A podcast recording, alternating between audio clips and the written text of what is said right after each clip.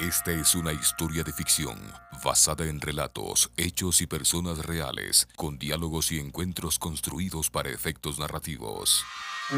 La Prefectura de Pichincha, impulsando la creatividad, conmoviendo la imaginación y rescatando la historia de nuestra provincia, presenta de la campaña Pichincha Bicentenaria. El portal 1795. La rebelión de los sueños. En el capítulo anterior. Eso no está en mis planes. ¿Qué tiene en mente Simón Bolívar? Adivinen de quién acabo de recibir otra carta. ¿Cómo es eso de que la señora Manuel está herida? En el cielo nos volveremos a casar. Segunda temporada, capítulo 16. Señorita Manu, prométame que nunca renunciará a esa curiosidad suya. Deseo responder a todas sus preguntas, pero mm, ¿por dónde empezar? Su excelencia parece haber vivido más vidas que todos los soldados de su ejército. ¿Qué es lo que más le ha impresionado de él? ¿En qué no ha podido dejar de pensar desde que llegó del Garzal? Sin duda hay un recuerdo en el que mi mente persiste. ¿Cuál es ese?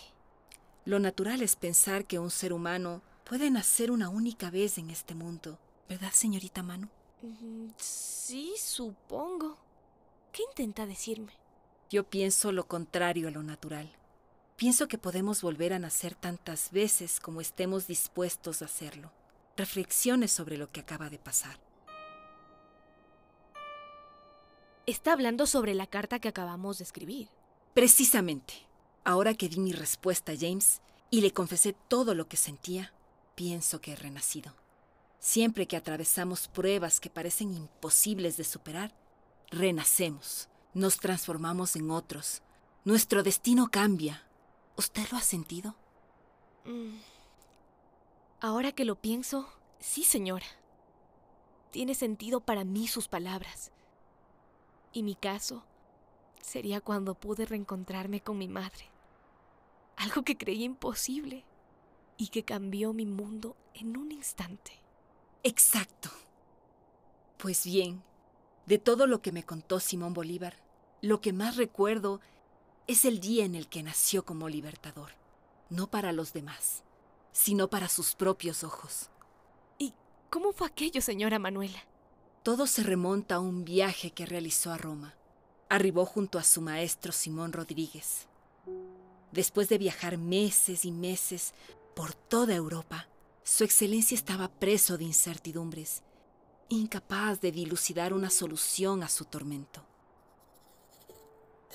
Estimado Bonpland, en París no, no hay espacio para ordenar mi pensamiento ni los humores de los cuales sufro. La sombra de la muerte de mi esposa me persigue a cada paso. Por fortuna, mi maestro me acompaña y es la voz que mejor me aconseja. Esta mañana desembarcamos en Roma y en el atardecer hemos visto la coronación de Napoleón Bonaparte. Si me permite serle sincero, tanta veneración, pompa y diamante me provocan rechazo. Un momento. Espere, espere. Yo no sabía que Simón Bolívar había visto a Napoleón. Así es. Quedó marcado por ese acontecimiento. Pero lo más importante no sucedería en la Plaza de la Coronación, sino en el Monte Sacro de Roma, una colina que se levanta sobre las aguas. Piense usted, maestro, en el sufrimiento de nuestro pueblo. Piense en mi Hipólita, la mujer negra que ha sido para mí como una madre y un padre en mi infancia. Qué vida tan dura de soportar por culpa del gobierno español. ¿Acaso aceptaremos sin más esa realidad? ¿Acaso existe algo más cruel que la indiferencia? Señora, espere. ¿Quién era Hipólita? Hipólita era la nana de Simón Bolívar. La cara de su excelencia se ilumina cuando me habla de ella. Esa mujer es la ternura que le cobijó en ausencia de su madre. Y aquí nuestras vidas parecen reflejos, puesto que yo también perdí a mi madre, señorita Manu. Y de no ser por Jonatás y Natán, no, No, ni siquiera puedo imaginarlo. Ellas han hecho que otra Manuela nazca. Mi señora, con su permiso, le hemos traído algo para que recupere las fuerzas y una agüita de cedrón para calmar los ánimos. Pasa, Jonatas. ¿Cómo se encuentra su brazo? ¿Ya no le duele? Menos mal que la encontramos descansando. Señorita Mano, díganos cómo le convenció de no escribirle la carta al doctor. Este... eh, es que... De hecho, si escribimos la carta, yo le ayudé. ¿Cómo dijo? Pero si nosotras le insistimos de que... ¡Ay! ah, No te enojes con ella, Jonatás. Me siento mucho mejor, te lo juro. Y hasta puedo agarrar la taza con mi brazo, que está malito. Ay, ay, bueno, todavía no puedo. Pero les acepto esa tacita de cedrón. Aquí tiene, mi señora. Cuidado que está caliente.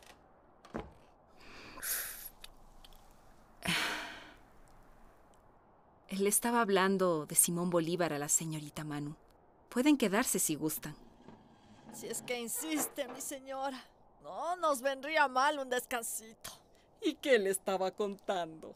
De cómo gracias a los otros somos capaces de renacer. Y yo le decía que ustedes transformaron mi destino. Ay, mi señora, tan linda su merced. Usted es como una hermanita para nosotras. Es la pura verdad. Sin ustedes, nuestros juegos, nuestros libros y nuestras historias que inventamos cuando niñas, lo seguro hubiera sido terminar como tantas otras mujeres. Pero a pesar de los infortunios, y con el brazo lastimado y todo, hoy me siento más dichosa que nunca. ¡Ay, señora! ¡Déjeme abrazarla! Ven, Jonatas. Las mujeres compartieron un largo abrazo sobre la cama. Se sabían dichosas de contar con una amistad que solo se fortalecía ante la hostilidad del mundo.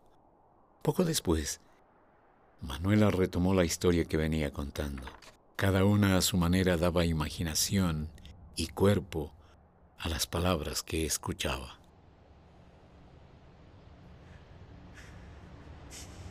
No, no, no puedo más con este sufrimiento, maestro. ¿Qué haces, muchacho? ¿Hacia dónde te diriges? A la punta más alta del Monte Sacro. Hoy pondré fin a mis incertidumbres. Despacio, Simón, despacio.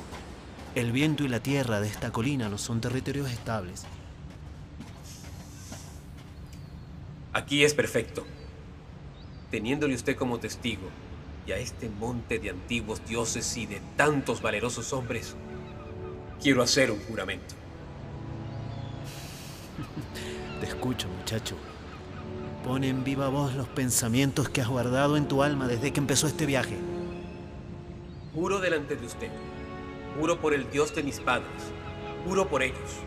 Juro por mi honor y juro por la patria que no daré descanso a mi brazo ni reposo a mi alma hasta que haya roto las cadenas que nos oprimen por voluntad del poder español.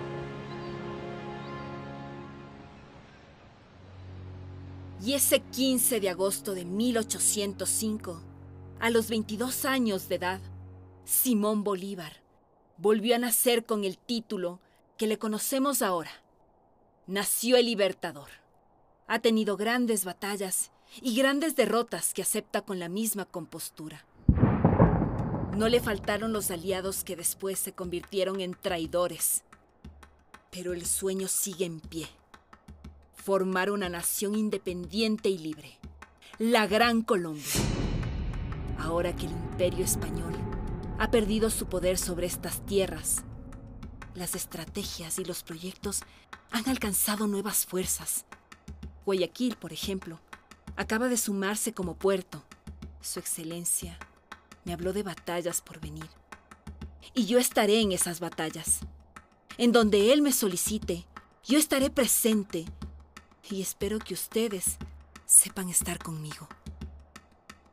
Después de haber escuchado la historia de Bolívar, Mano estaba emocionada por saber a qué aventura le llevaría ese portal entre sueños. Y además pensó en cómo había crecido después de conocer a Manuela Sáenz y asimismo cómo ella, junto a su madre y amigos, estaban por transformar la realidad de otras personas, quienes ahora vivían con miedo y sufrimiento. En nuestro próximo encuentro ante el portal 1795. Ay, ¿por qué justo hoy la enfermera tendría que haber faltado? ¿Qué ocurre? Ay, ¿qué problemas te estoy metiendo, hija? ¿No será que te estás volviendo blando? Prometo que la encontraré antes de que esta semana termine.